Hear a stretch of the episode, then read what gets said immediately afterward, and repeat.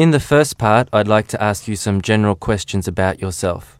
Let's talk about your work or school. Are you a student or do you work? I'm a student. And do you like your school? Yeah, I like I like my school. I like studying there, but the actual building, the actual surroundings are nothing special. We tend to call it Strand Poly rather than King's College. And is there anything you would like to change about your school? Um, there are certainly a lot of things that could be changed about King's College.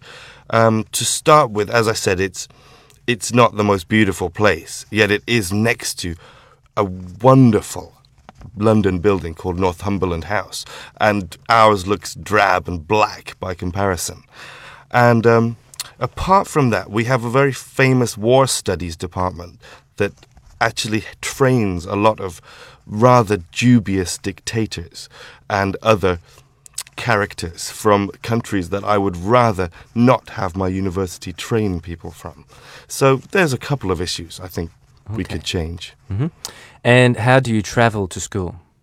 I walk across the bridge because I live very close to King's College in Waterloo.